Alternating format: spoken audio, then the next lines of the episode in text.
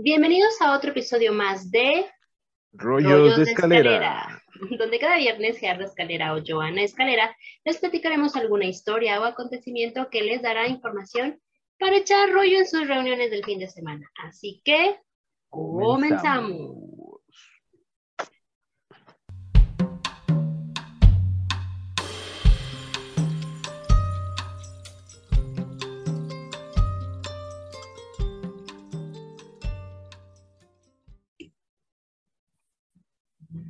Bueno, para comenzar este, eh, este mes de marzo, vamos a hablar sobre dioses griegos. Eh, elegimos a algunos de todos los que son, pero eh, bueno, son digamos que no los más importantes, pero dentro de los más importantes. Y el día de hoy vamos a hablar precisamente de uno de ellos que medio hablamos ya en un episodio anterior. Quien haya visto ya el episodio del oráculo de Delfos sabrá perfectamente bien de qué estamos hablando, de quién estamos hablando y reconocerá perfectamente bien este santuario. Así que, pues bueno, platícanos quién es nuestro primer dios griego.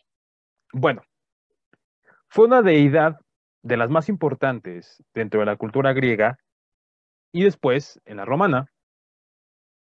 Las múltiples y variadas actividades que desplegó lo convirtieron en uno de los dioses más polifacéticos de la historia de la mitología.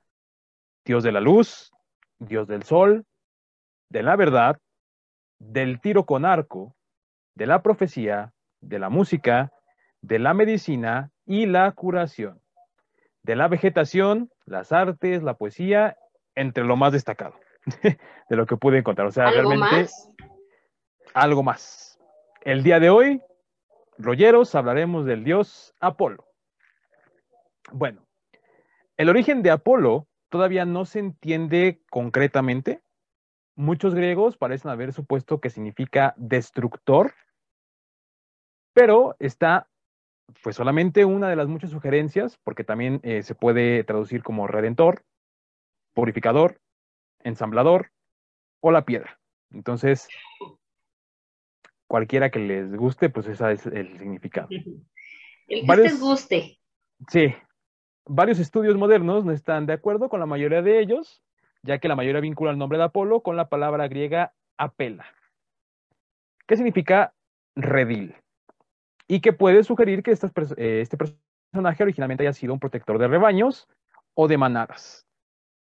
En el arte, Apolo es representado como un hombre joven, imberbe y guapo, cabello dorado y con una construcción atlética. A menudo con una cítara o una lira o un arco en la mano y con una corona de laurel en la cabeza, en memoria de Daphne. Bueno, Apolo también fue llamado Febo. Su nombre completo era Febo Apolo. Era el joven y apuesto dios de muchas cosas, siendo eh, reconocido siendo reconocido principalmente como Dios de la profecía y la adivinación. Por eso es que estamos en Delfos. ¿No? Quien no sepa sobre Delfos, regrese al episodio de Ajá. Así es.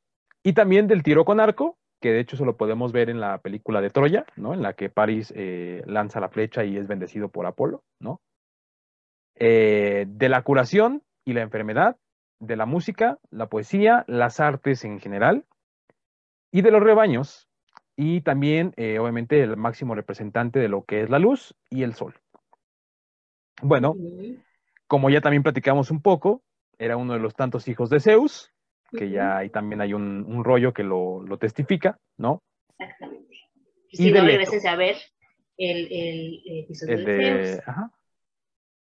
Era hijo de Zeus y de Leto, hija de los titanes, Zeo y Febe y hermano mellizo de Artemisa, quien por su parte supo ser la deidad de la casa, de los animales salvajes, de los nacimientos, del terreno virgen, de la virginidad y de las mujeres jóvenes. O sea, básicamente, él cubría todo, ¿no? En fin, como sucedía cada vez que era la esposa legítima y ante los ojos de todo mundo de Zeus, descubrió algún engaño amoroso de su marido a sus espaldas, su cólera no tenía límites y era capaz de eh, darle tremendos regaños y los más tremendos y sádicos planes contra aquellos que atentaban contra la estabilidad de su matrimonio. Eh, digamos que era, primero los regañaba, ¿no? Les decía lo que se iban a morir, y posterior a eso ya, este, pues se ponía loca, ¿no? Empezaba a soltar golpes o hacía eh, una que otra maldición, etcétera, ¿no? Ahorita me recordaste un meme que vi hace poco, que era Zeus, veía a una mujer con su esposo y decía, mi esposa, y Zeus, nuestra esposa, y era, era su esposa. Nuestra esposa, ¿no? Hizo una, la canción de la URSS, pero bueno. Y claro, como no podía ser de otra manera, ¿no? Cuando se enteró de que Leto iba a dar a luz a hijos extramaritales de su esposo, es que se desataría una venganza cruel contra ella y su descendencia. En este caso, Apolo y su hermanita melliza, Artemisa. Cuando Hera descubrió que Leto estaba embarazada de Zeus, prohibió que diera luz en tierra firme, ya sea en algún continente o en alguna isla del mar. Retuvo a Ilitia para que no fuera a socorrerla, ya que era la partera, ¿no? Además, envió a la temible serpiente Pitón para que asesinara a Leto en el trance del parto, para que se encontrara debilitada y no ofreciera eh, resistencia alguna, ¿no? Pero Zeus envió al viento Bóreas para que le cogiera Leto y la llevara junto a Poseidón.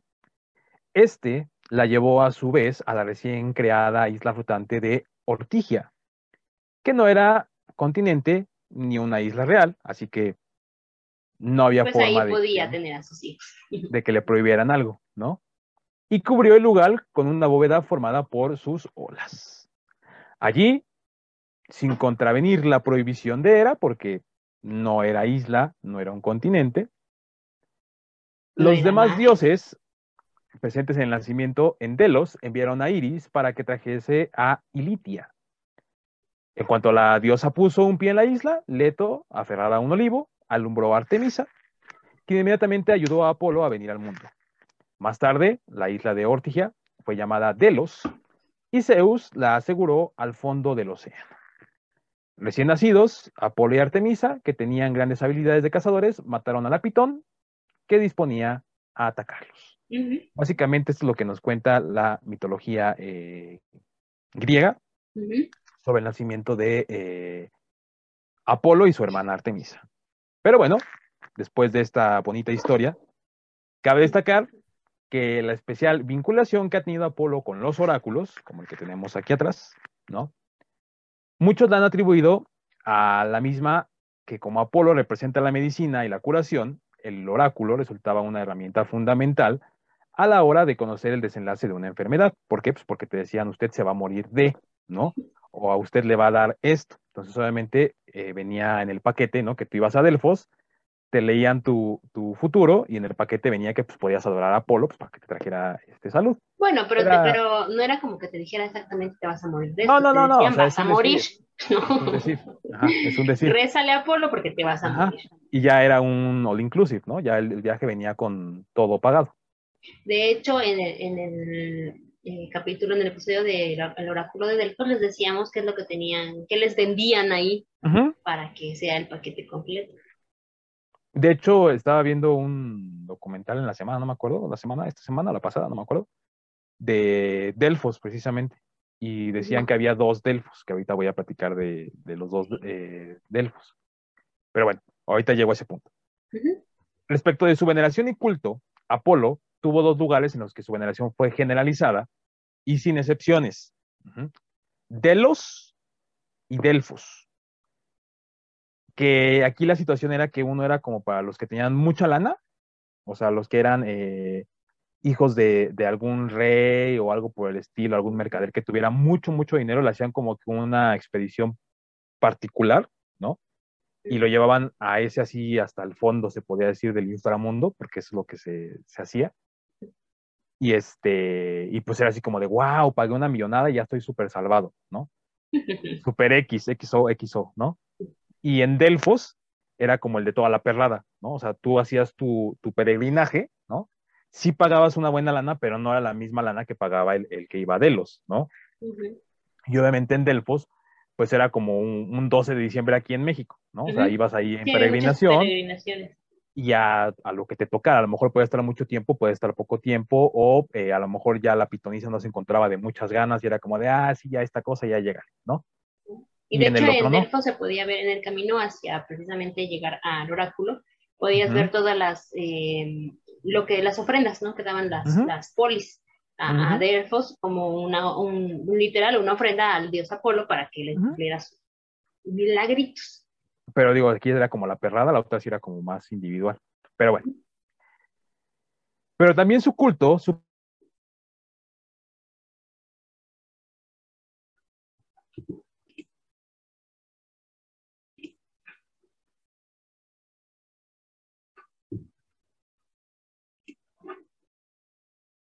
Bueno, y después de este eh, corte, parezco changuito, así.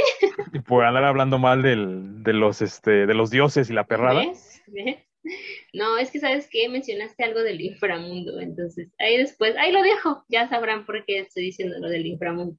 Pero bueno, pero también su culto supo ir más allá y materializarse en diversas festividades, en las cuales su figura la estrella protagónica, Apolo, ¿no?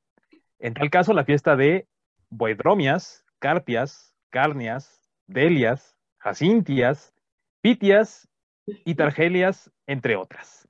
Y dejé el entre otras porque me gustó cómo rimaba al final, ¿no? Todo quedó como muy, muy bonito, muy entonadito.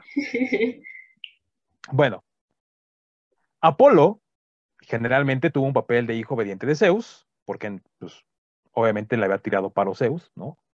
Padre de los dioses, y nunca intentó usurpar su posición, a diferencia de Zeus, que había derrocado a su propio padre, Broma. Sin embargo, los dos tuvieron una serie de peleas cuando Zeus mató a Asilepio, después de que éste usara sus maravillosas habilidades medicinales para devolverle la vida mortal. En venganza, Apolo luego mató a los cíclopes, los gigantes de un solo ojo que hacían los rayos de Zeus. Como castigo, Apolo se ve obligado a pasar un año al humilde servicio de Admeto de Feras, cuidando ovejas para el rey. Básicamente fue como cuando estos niños hijos de papi los pueden a jugar golf a las 5 de la mañana, ¿no? Con un sueldito de 50 mil pesos, ¿no? Básicamente, ¿no? No le fue tan mal, tomando en consideración que Zeus era una persona muy vengativa, ¿no? Pero bueno, Apolo obtuvo la lira la guitarrita o las cuerditas que comúnmente tiene para tocar, de su travieso medio hermano Hermes, el dios mensajero. Cuando aún era un bebé, Hermes robó el sagrado rebaño del ganado de Apolo, invirtiendo hábilmente en los cascos de sus patas para dificultar el seguimiento de sus huellas. A Hermes se le permitió quedarse con sus ganancias malavidas, pero solo después de que le dio a Apolo su lira, la cual había inventado usando un caparazón de tortuga. Por eso es que se le ve comúnmente en las imágenes a eh, Apolo con su lira.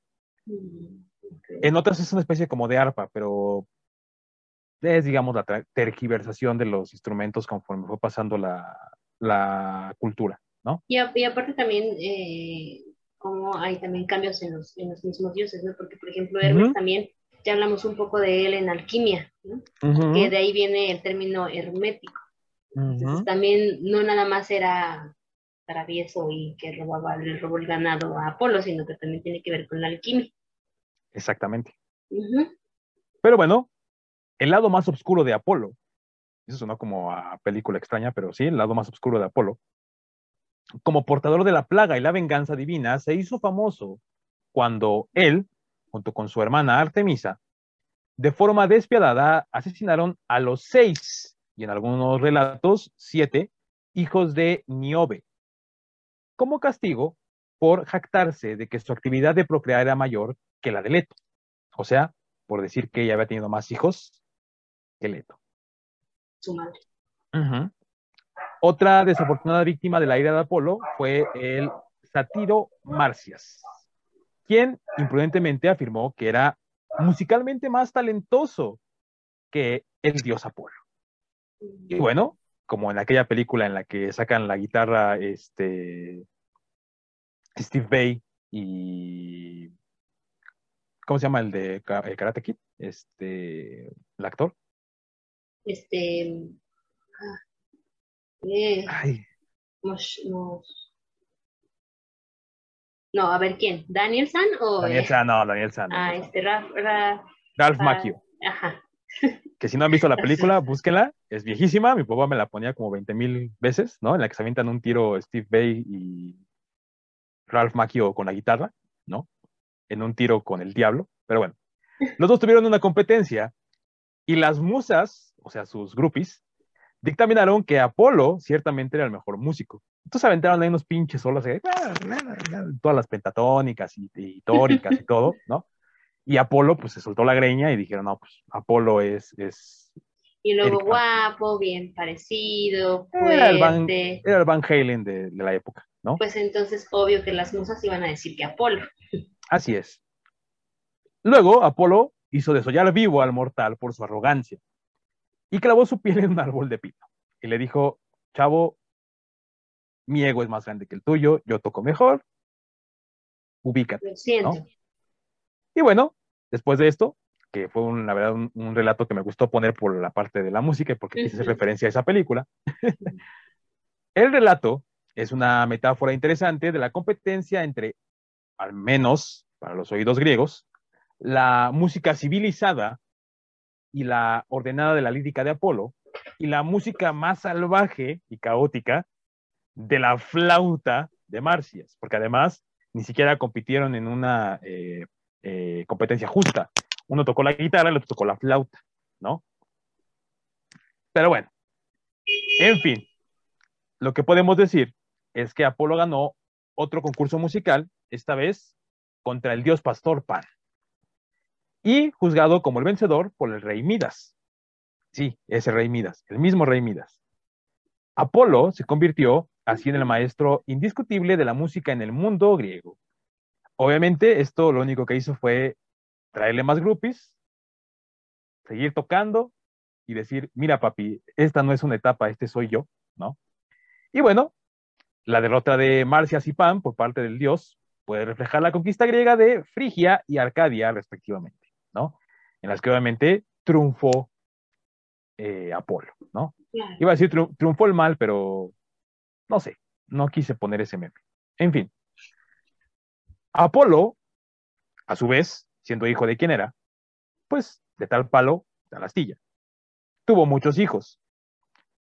Quizá los más famosos sean Orfeo, que heredó sus habilidades musicales de su padre y se convirtió en un virtuoso de la lira o la cítara.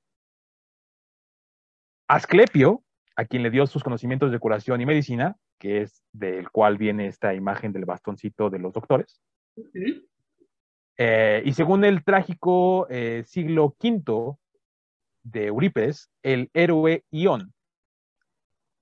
Otro de ellos, no tan reconocidos, fueron eh, que tuvo un hijo con la musa Talia y tuvo a, a los coribantes. Con la ninfa Sirene, a Aristeo, con Driope tuvo a Anfiso, con Creusa a Ion, con Tía a Doro, con Kione tuvo a Filamón, con Deyonce, que ahí me imaginé a Beyoncé, no sé por qué, tuvo a Mileto, ajá, oh, the single ¿no? Eh, las que all the Greek ladies, pero en fin, eh, con Pasamate tuvo a Lino y con Coronide a Asclepio. Bueno. Después de este trabalenguas. Ajá. De nombres extraños y todo. Bueno. Todos Tanto de madres como de hijos. Sí, de, un desmadre. En fin. Eh, todos esos fueron los hijos de Apolo, ¿no? Eh, eh, imitando un poco lo que Zeus hizo, ¿no? Pero bueno, los griegos no serían los últimos en adorar a Apolo. Después de ser conquistados por los romanos, la mayoría de los dioses griegos fueron adoptados por los romanos como ya sabemos. Y bueno, sus nombres fueron cambiando a menudo, pero sus mitos y simbolismos se mantuvieron igual. Apolo tiene el mismo nombre en la mitología romana, pero sus padres eran Júpiter y Latona. Eh, no le cambiaron su este, estilo de rockstar, lo dejaron igual, ¿no? ¿Ni su nacimiento? Porque luego modifican un poquito su nacimiento. No. Y su hermana gemela era Diana, en lugar de Ajá. En la mitología romana ocurrió mucho esto de la vinculación política con el panteón de los dioses romanos.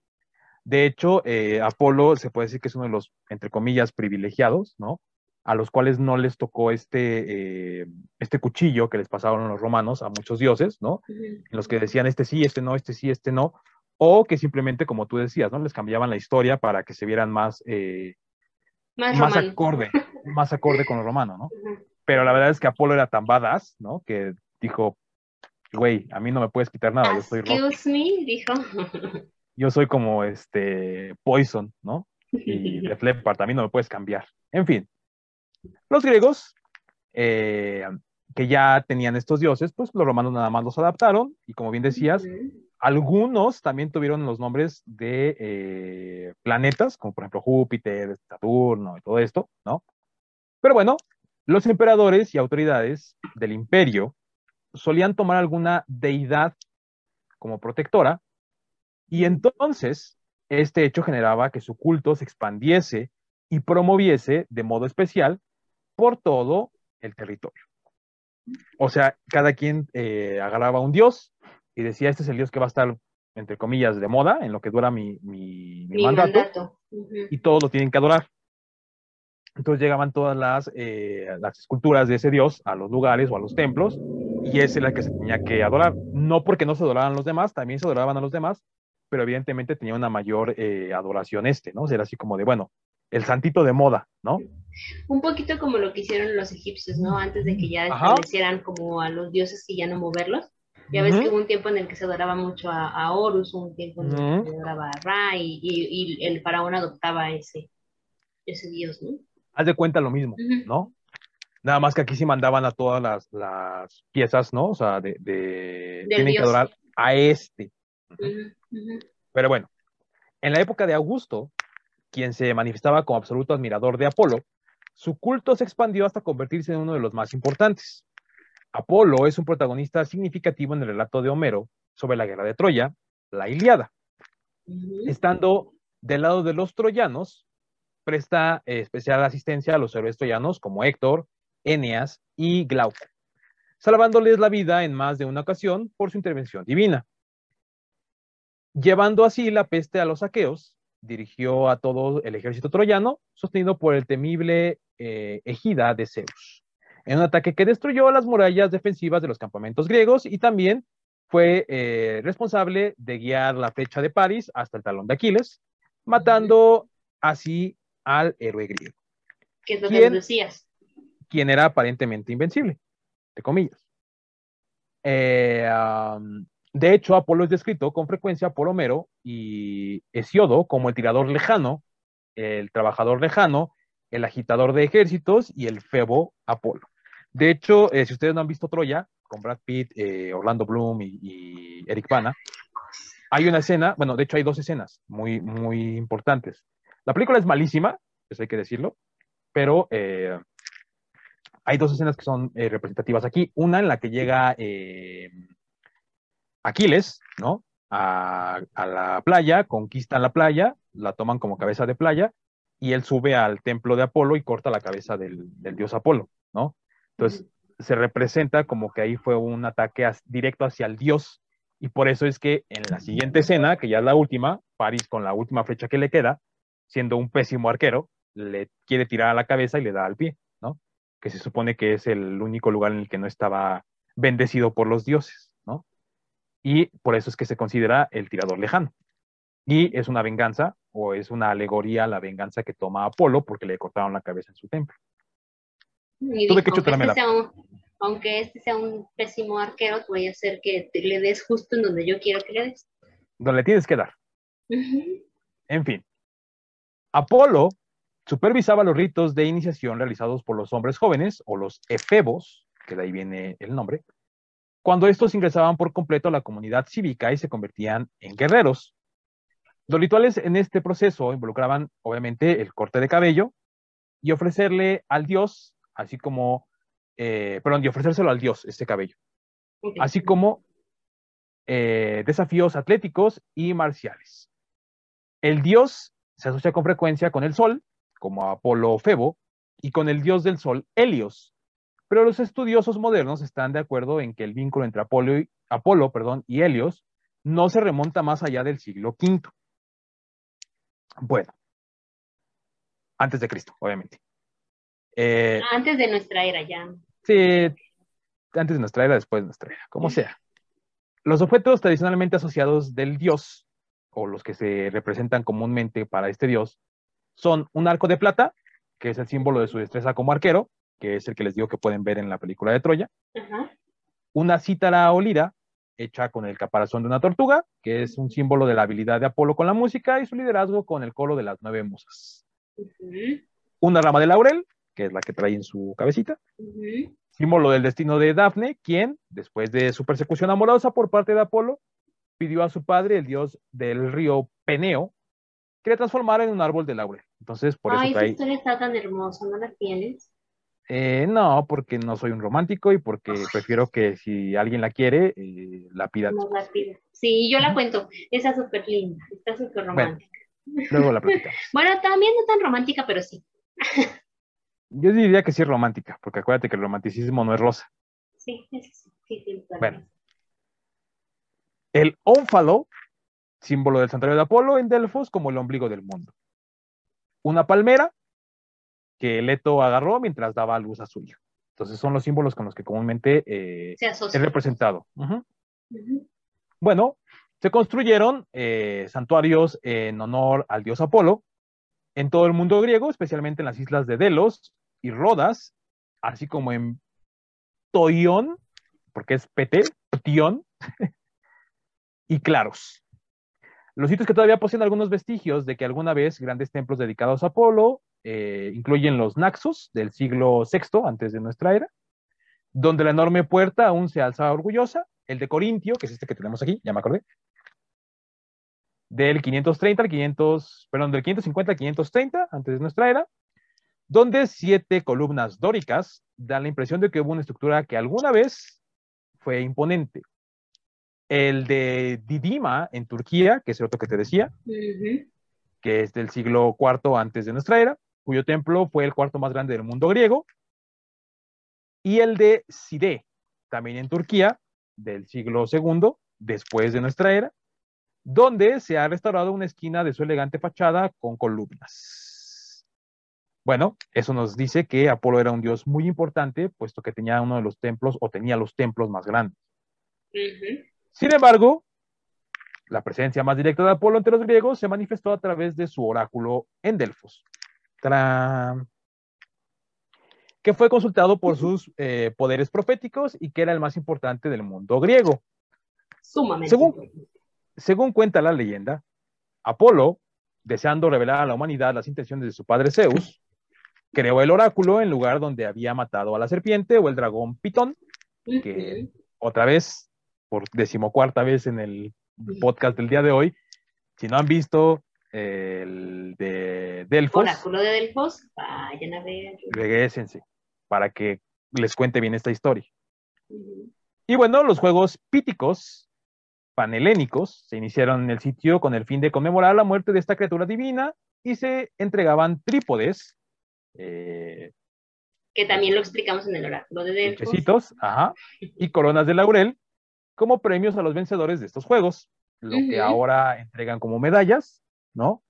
En los Juegos Olímpicos. Olímpicos y el tótem, que en Y este el- caso es Ujú. un muñequito o algo, es lo mismo que se Y que entregaba. de hecho tiene, tienen, se supone que hojas de laurel. Al Ujú. momento de entregarles ese muñequito, les entregan unas flores que se supone que son las hojas de laurel que se daban antes. Y bueno, los 30 treso- tesoros, perdón, construidos en Delfos por varias ciudades indican la popularidad del dios y la del santuario en el mundo griego en general, así como en Asia Menor.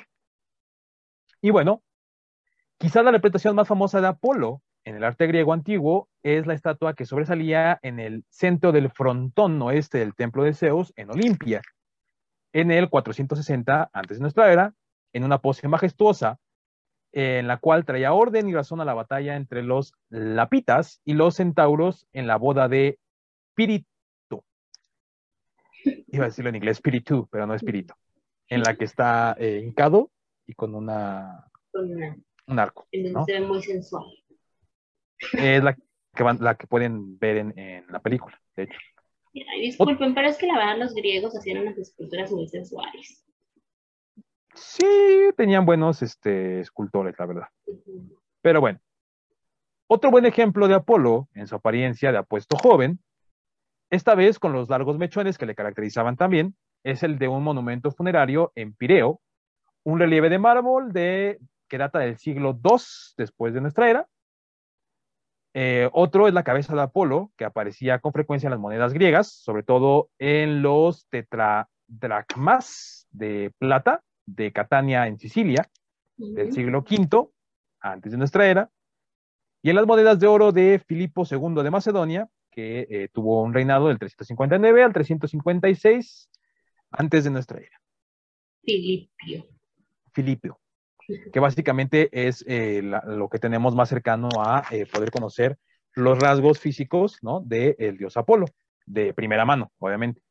Y bueno, a los escultores romanos también les gustaba Apolo y una famosa estatua de mármol del dios, ahora en los museos de Vaticanos en Roma, es el Apolo de Belvedere, una copia del siglo II después de nuestra era de una estatua del bronce del siglo IV antes de nuestra era de Leócaris.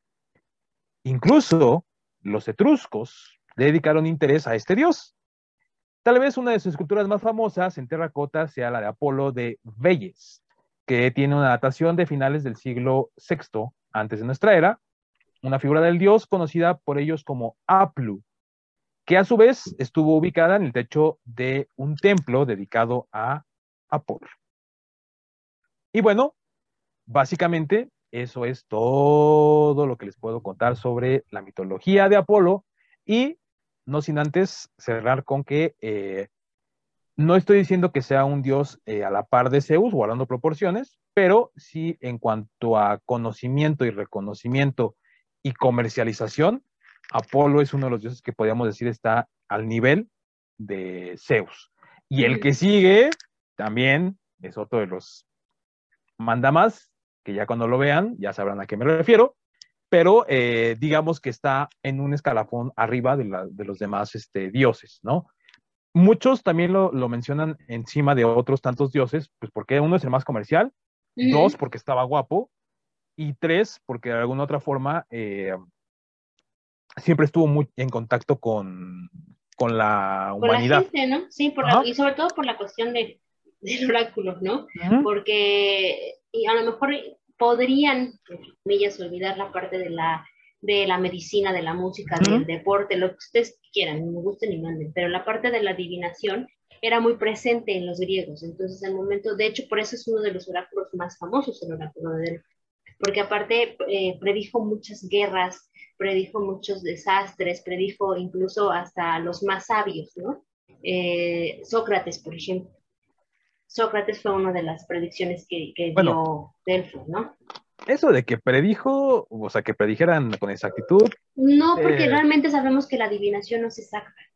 O sea, a la fecha lo sabemos. La gente que crea en la adivinación, en que te leen el café, en que te leen las cartas, la mano, no son exactas. O sea, si tú quieres confiar en la adivinación, está bien, es, es válido, es completamente válido, pero no es una representación exacta de lo que te van a adivinar. Son nada más, e, es como la Biblia o los libros sagrados, son nada más estipulaciones que se dan o, eh, ¿cómo decirlo?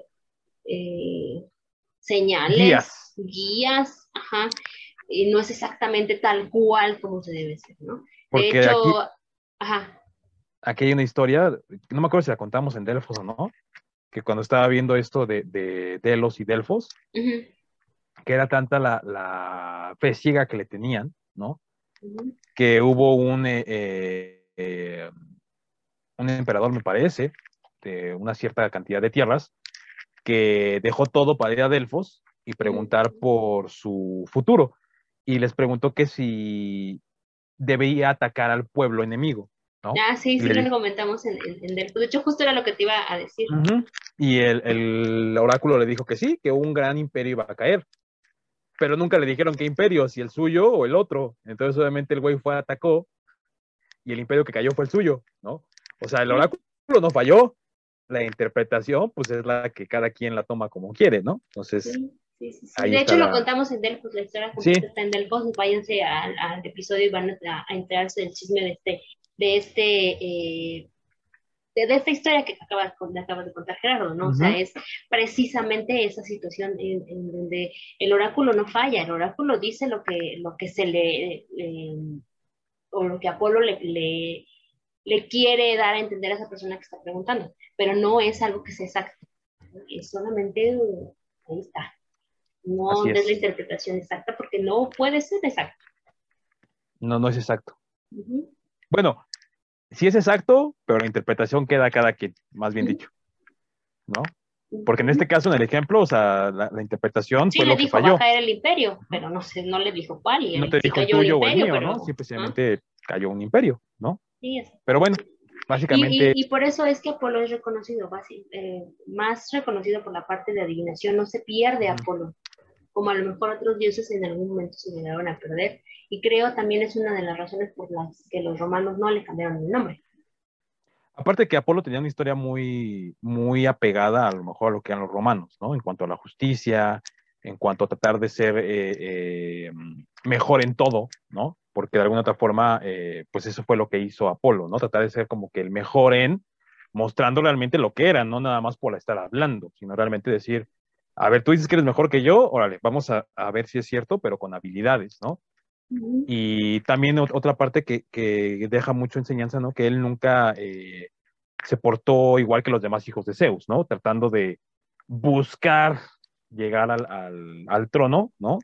Él fue como de, ve, mi papá a mí sí me quiso, a mí sí me apoyó, y a ustedes no, entonces pues yo no le voy a tirar, eh, no le voy a hacer la cama, ¿no? Oye, y me estaba acordando, sí, sí contamos la historia de, de Apolo y de, ay, este, Dafne en, el oráculo. Las, las, románticas como yo, creo, que sí. Al, sí, sí, sí lo contamos, ya me acordé que sí lo contamos, porque de hecho hablamos sobre precisamente las hojas de laurel. Entonces sí, sí, regresense ahí al, al, episodio del oráculo de Delfos, las románticas y románticos como yo, que quieran este, saber la historia de Dafne y de Apolo, ahí está, regresense, regresense. Y ahí, y, y ahí está, porque sí lo contamos. Sí, y sí está. Sí, sí, sí está. Pero bueno, eso es todo. Esa es la historia de Apolo, del guapo Apolo. El guapo Apolo. Cuando se imaginen Apolo, imagínense a Calamardo Bello. Ay, no, no arruines. Y se mata así, rubia. Pero bueno, en fin. Eso es todo de mi parte. Pues ahí está este primer dios griego, Apolo. Eh, ya vendrán otros tres dioses griegos muy interesantes. Mm. Dos de ellos, eh, pues casi en la misma distancia que Zeus. Ya ahí les di un tip. Ahí les di un tip. Este, no voy a dar más información. Y pues bueno, los que quieran tener más información sobre Apolo o este complemento, pues regresen a Oráculo de Delfos, le, escúchenlo para que vean de qué estamos hablando. Y eh, una vez más, así como lo, como lo eh, dije en la entrevista que, nos hizo que me hizo favor de hacerme este que también ahí si quieren ver la entrevista, váyanse a 2 eh, más 2 en Puebla, con eh, Buenas tardes con TT, que me hicieron una entrevista en donde precisamente hablo de Turquía, que Turquía tiene y envuelve muchos misterios, y aquí una vez más me acabas de dar la razón. Turquía, tiene ahí dos santuarios. Dos templos. Entonces, pues, bueno, creo que sí es necesario que vayamos a Turquía y yo creo que nos vamos a aventar más de una semana ni de un mes. Yo, mm, creo, que... más de un mes, sin broncas. Pues tendremos que buscar un retiro allá. Un retiro espiritual. un retiro espiritual para conocer todas las cosas de Turquía y aún así yo creo que nos van a faltar, pero bueno, ojalá que se nos pueda dar la oportunidad de hacerlo y si es así, pues hacer algunos enlaces en vivo ya de Turquía, a los rolleros, a los rolleros. Los lives.